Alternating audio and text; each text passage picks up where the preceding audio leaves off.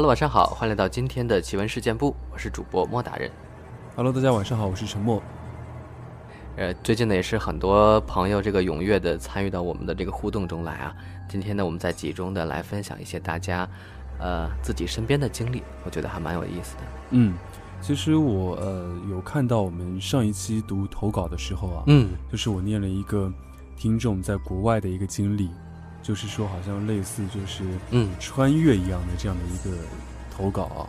然后读出来以后，发现很多听众在底下留言说很扯啊，或者是怎么样的啊。我觉得大家给我们留言，呃，故事精彩就可以了，也不要在意它的真实性，因为毕竟这个东西它真实性是很很有限的。嗯，对，都是虚构嘛。啊，因为不是发生在自己身上的嘛，对吧？万一有些东西它可能真的有有人有阴阳眼，那有人不信也很正常啊。所以我觉得大家听了觉得好听的，或者大家给我们留言的时候，这个故事足够精彩，我觉得就可以了。那好，咱们闲话少说，就正式进入内容吧，来听一听今天的故事。第一位听众，他的 ID 叫做 Sleepwalker 零七七八零，他说：“这件事是我从小到大第一次认识到，或者说是真正意识到这种东西的存在。我们这边每年清明节都有上坟烧纸钱的习惯，但是由于父母在外地上班，不能回老家，也只好在晚上的时候在路口烧一下。我父亲是一个无神论者，所以对这种事并不是特别的上心。”如果不是母亲督促的话，他甚至想要敷衍了事。说来也奇怪，今年买的纸钱有点特殊，是一张张存折，而存折上的右上角有一条姓名的横线。母亲让我把姓名写上，可那时我由于贪玩，就把这件事给忘记了，只是清楚的记得尾号是七七五四。到了晚上，母亲烧着纸钱，而父亲则是在一旁站着抽着烟。满脸不在意的表情。当时母亲也是有说过父亲，可是父亲对此并不在意。烧完纸钱后，便回家睡觉了。到了深夜，我被一阵一阵的哽咽声给吵醒了。我发现是父亲在哭，可是我无论怎么摇，父亲都没有醒来。母亲则是用一种很奇怪的语调告诉我：“赶紧睡吧。”当时我害怕极了，把被子蒙在头上。也不知道什么时候就睡过去了。第二天吃饭的时候，无意中听到父亲跟母亲说，他昨晚做了一个梦，梦到自己买彩票中了五百万，而存折却被母亲烧掉了。当时气不打一处来，转身看到我正在一脸不在乎的抽着烟，就提起棍子把我狠狠地揍了一顿，边打边骂，而我越是哭，他就越是打得来劲。而当父亲说明存折的尾号是七七五四时，我脖颈发凉，因为父亲并没有见过那些存折，见过那些纸存折的只有我跟母亲，而母亲也说尾号七七五四，这下子我的腿是真的软了。后来在唠家常时，母亲提起这件事，可能是爷爷怪父亲没有把存折的姓名写好，便晚上托梦给父亲，一时生气打了父亲。而父亲梦到的却是他打了我。第二个听众叫做奈许幺二幺三八，他说，高考完在奶奶家休息几天，突然想起来之前经历过的一件事。这是发生在我初二时候的事，当时是寒假，天气很冷，那时候过年回去要回老家农村，跟奶奶家一起过。那天，村东头有家亲戚过生日，我爸就带我奶奶过去了。因为我感冒了，所以我跟我妈在家里烤火。因为我跟我妈都是胆子很小的人，但是客厅外面有坟，我老家建的地方叫坟园湾，坟真的很多，所以没有在客厅烤电火盆，而是把所有门窗都关好了，然后在最里面专门生柴火的房间取暖。房间里有一个老式的电视机，我跟我妈就一边看电视一边取暖。这个时候。诡异的事情发生了，门外传来了老棉鞋走路的声音，声音越来越近，最后停在我们取暖的门前。我跟我妈都吓到了，以为是贼，我俩都没讲话，悄悄把电视声音关小，再仔细听，啥声音都没了。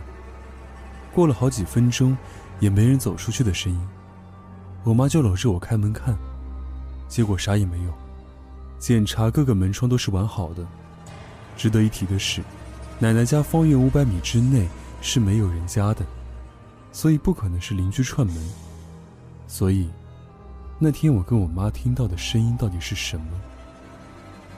好，最后这个听众叫做就叫橙子吧，他说：“我想分享两个以前发生在身边的故事。听我妈说，我姥姥家以前有一个供奉的神位，据说是个黄大仙。”而且我小姨小时候，那个大仙就一直跟随着她，每逢初一十五都要给她烧纸。后来我小姨离开老家，去了北京，有时候我姥姥忘了给大仙烧纸，我小姨就会给我姥姥打电话来质问，说大仙找她了，怎么没烧纸？后来我小姨把大仙请到自己家去了，每逢八月十五，大仙都会上她的身，我倒是没有亲眼所见。可是我妹妹和我妈妈都会这样说。作为一个普通家庭的妇女，很少有喝酒抽烟的。可是八月十五的时候，我小姨就会变成男人嗓音，抽烟、喝酒、喝茶都很厉害，好像完全是一个老烟枪、老烟鬼一样，在家里地板上盘坐着，一副舅舅好几个大男人都拉不起来，而且面部有些扭曲。那时候。我和妹妹都在上小学，自然会害怕，吓得妹妹在自己的卧室里偷偷的抹泪，也不敢出声音。大仙就说：“哭什么哭？最讨厌你们这些人哭哭啼啼的。”而且当时妹妹有一场数学测试，上午考完还没有出结果，我小姨就给他说，她的测试错了哪道题了。后来我小姨找人看，说我小姨完全招架不住那个大仙。还是把他送到哪座山上修行去了。临走还附身说：“我只是去修行了，你们有困难，我还会回来的。”第二个也发生在姥姥家。两年前的暑假，我的姥姥去世了，谁都没有想到，这么一个慈祥的小老太会突然离开我们。那时候我正高考完，我和妈妈、舅舅、姨姨们一起在老家陪护。那时候姥姥晚上总是说胡话。有时候说姥爷来接她了，一会儿又说姥爷忙着喝酒去了。最令人毛骨悚然的是，有一次他睡在床边，我妈让他往里面靠一靠，生怕他摔着，他却说里面有一个穿着紫色棉袄的女人背对着他，他挤着她。当时还好奇哪里来的女人，后来听我妈说，我出生之前有一个大姨，因为癌症走得早，走的时候。就是穿一件紫色的棉袄，也可能是姥爷和大姨知道，姥姥快去另外一个世界了，提前来看看吧。好了，听完了沉默分享的这个故事之后呢，我们来分享一些我们听众朋友投稿的故事。这个故事叫做乌鸦，来自刘博文。这件事儿是朋友小牛小时候的一次经历。那是有一年暑假。就跟今年这个时候一样，小牛跟着家人回老家走亲戚。当他们的车开到老家村里时，天已经快黑了。小牛跟家人刚下车，就听见一阵“嘎嘎嘎”的叫声。小牛的奶奶赶紧把小牛抱进屋里，说：“最近村里有一只老乌鸦的窝被掏了，这几天它天天在村里转悠，专门扑人。”有几个小朋友都被它抓伤了，现在还在医院打吊瓶呢。小牛的家人一听也吓得不轻。他们知道乌鸦不只会报恩，还会记仇，所以郑重地叮嘱小牛，平时要跟大家一起进出，别一个人乱跑。小牛爽快地答应了。这天晚上，小牛尿急，爬起来准备上院子的厕所，可是刚一走到院子，一个黑影迎头扑来，照小牛又抓又挠。小牛吓得大叫一声，一屁股坐在地上。他连忙用手去挡，可是他的手碰触到的却是一片冰凉，根本没有羽毛的感觉。小牛哇的一声大哭起来。家人听到哭声就起来了，跑过来一看，小牛正手刨脚蹬，哭得死去活来。家人走过去怎么安慰？都是不好。小牛的奶奶看出来了，只是被吓到了，于是连夜在门口给小牛叫魂儿。就这样，一直到了天蒙蒙亮，小牛才停止了哭声。暑假快结束了，小牛跟着家人要回城里。临走时，他才听村里的小伙伴说，原来那只乌鸦两个月之前就死在了自己搭建的窝里。可是因为是气死的，所以这一两个月来一直没走，一直都缠着村里的人。